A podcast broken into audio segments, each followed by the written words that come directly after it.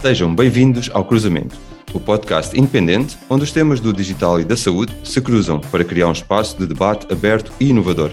O meu nome é André Correia e, como habitual, estou acompanhado pelo meu amigo e anfitrião, Daniel Guedalha. Olá a todos e bem-vindos a este episódio especial. Já passou um ano desde que começámos e estamos agora a chegar ao último episódio desta primeira série. Antes de começarmos, queremos agradecer a todos os nossos ouvintes e convidados pela confiança e pela motivação que nos deram. E fiquem até ao fim para saber mais novidades. Sim, vou, vou deixar essas novidades para o fim. Gostava primeiro de começar com uma pergunta que nos fazem muito regularmente: O que é que vos motiva? Eu diria que, para nós, aquilo que mais nos motiva com este projeto do podcast Cruzamento é, por um lado, a aprendizagem, a aprendizagem sobre áreas do digital e da saúde, com pessoas que vivem isto no seu dia a dia, que têm uma profundidade de conhecimento incrível e que se mostraram disponíveis para partilhar connosco e com os nossos ouvintes. Mas também aprender com os nossos ouvintes que nos enviam os comentários e o seu feedback. Por outro lado, também contribuir para o país. Uh, por exemplo, temos feedback de ouvintes que usam o nosso podcast em sessões de formação e também nas reuniões de forma a influenciar decisores dentro dessas das suas organizações. Nós queremos trazer essa informação fidedigna de quem percebe muito da matéria e assim contribuir para aquilo que é, sempre foi um dos grandes objetivos do podcast Cruzamento, que é quebrar as barreiras da literacia digital. E nestas conversas temos abordado muitos temas. Daniel, queres mencionar alguns? Claro que sim, e daí termos feito, como, como tu referiste, André, questão de escolher pessoas com conhecimento muito profundo e muito conceituadas nos tópicos dos quais estávamos a falar. Falámos de diversos temas uh, durante o podcast Cruzamento e foi muito curioso perceber que, independentemente do, digamos, do cluster representado, seja ele público ou privado, existem de facto tendências comuns: talento, dados, literacia digital startups nacionais e a questão regulatória. Foi aqui o resumo breve. Relativamente ao talento, é reconhecido através dos vários episódios que tivemos que Portugal tem muito talento.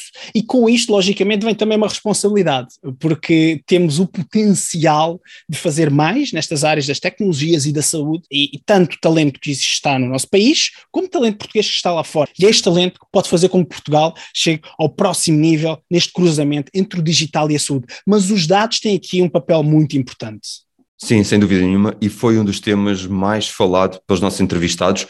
Foi de facto um tema que foi referenciado diversas vezes e por vezes de alguma forma controversa também. Não no mau sentido, num sentido muito positivo e otimista, mas a controvérsia esteve lá. E porquê? Porque, por um lado, todos concordam com a importância que os dados têm numa análise da informação, eh, numa tomada de decisão mais educada que permite o paciente ter uma melhor qualidade de vida, mas por outro lado também reconhecendo a importância de proteger esses dados, pois são dados que nos são íntimos, são dados relacionados com a nossa saúde, que têm de alguma forma de ser bastante protegidos. Portanto, chegar a este equilíbrio entre disponibilidade e proteção de dados foi sem dúvida um dos temas mais discutidos ao longo das nossas entrevistas.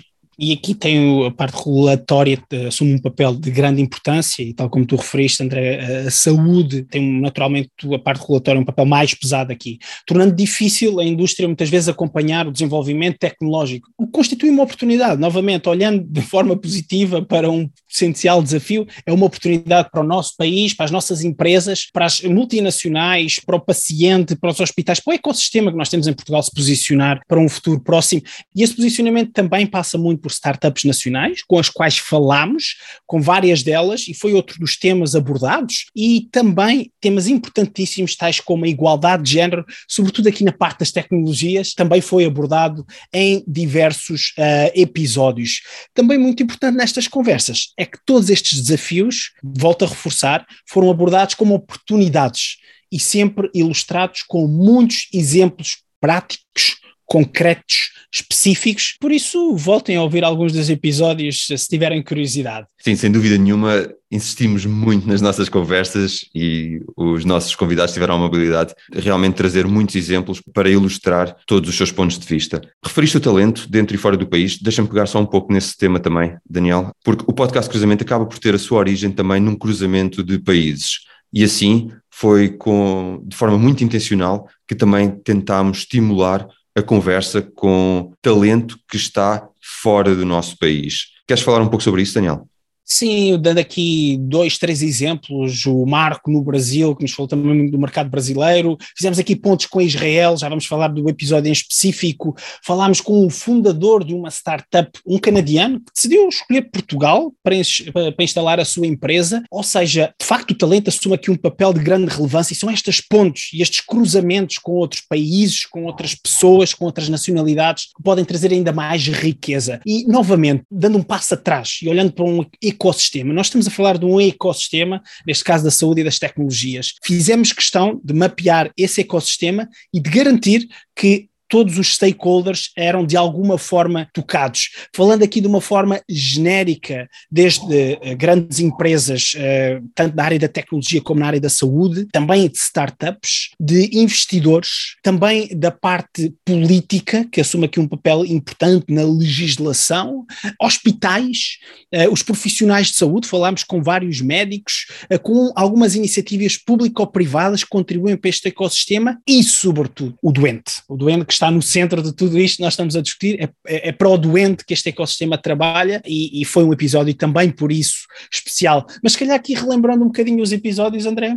E aqui também, uma vez mais, agradecer aos nossos entrevistados que tiveram a amabilidade e a disponibilidade de estarem virtualmente connosco para estas conversas. Assim, e por ordem de episódio, o Arlindo Oliveira e Inteligência Artificial, a Inês Santos Silva, que nos falou sobre empreendedorismo no feminino, o Pedro Pita Barros, que nos trouxe a missão Cancro da Comissão Europeia, a Micaela Monteiro, que nos falou sobre a telesaúde e o sistema de saúde privado, o Ricardo Batista Leite e a visão política para um caminho para a cura, a Rita Veloso e a liderança hospitalar no feminino, o Henrique Martins, eh, que nos falou sobre o Hospital do Futuro, a Margarida e a João, que fizeram este cruzamento entre Portugal e Israel, o Fausto Pinto, que nos falou sobre a tecnologia na medicina, o Ivan Cristo França e a MedTech em Portugal, o André de Aragão Azevedo, que nos falou sobre a transição digital em Portugal, a Filipa Fisch e a visão tecnológica, o Amir, uh, que nos falou sobre uh, o empreendedorismo digital em Portugal, a Paula Panarra, uh, que abordou a cloud na saúde, a Ana Catarina Gomes, que nos falou sobre a sequenciação genética, o Francisco Goiana Silva, que nos trouxe a visão do Health Parliament de Portugal, o Stefano Moraes, e o investimento em Portugal, o Marco Bego e a saúde digital no Brasil, o Paulo Teixeira e a digitalização da indústria farmacêutica, o Paulo Gonçalves, que nos falou das associações de doentes e o digital, o André Eiras dos Santos e a Scale Up de saúde digital, o Peter Vilax e as startups na saúde e, por fim, o João Bocas, que nos falou dos wearables e o digital. E assim, em jeito de conclusão, eu acho que é justo dizer que existe claramente um espaço para debater estes temas e também um espaço para ouvir falar sobre estes temas. De notar que começámos este podcast durante uma pandemia, mas não por causa da pandemia. No entanto, temos que reconhecer que a pandemia, de facto, acelerou a necessidade de falar sobre a saúde digital.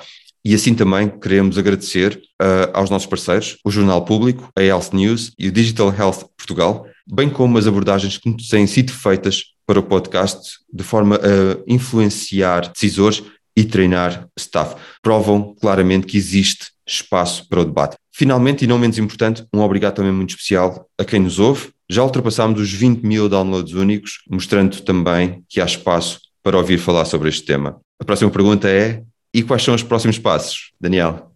Os próximos passos, uh, muito importante, uh, continuem a seguir-nos nas redes sociais, uh, através da nossa newsletter. Podem escrever-nos sempre, porque nós respondemos aos e-mails e solicitações e temos próximos passos. Em breve hum, daremos mais notícias, mas já existe uma série 2 a ser preparada. Uma série 2, e esta série 2 será um podcast onde os temas da ciência e tecnologia se cruzam para criar um espaço de debate aberto e inovador.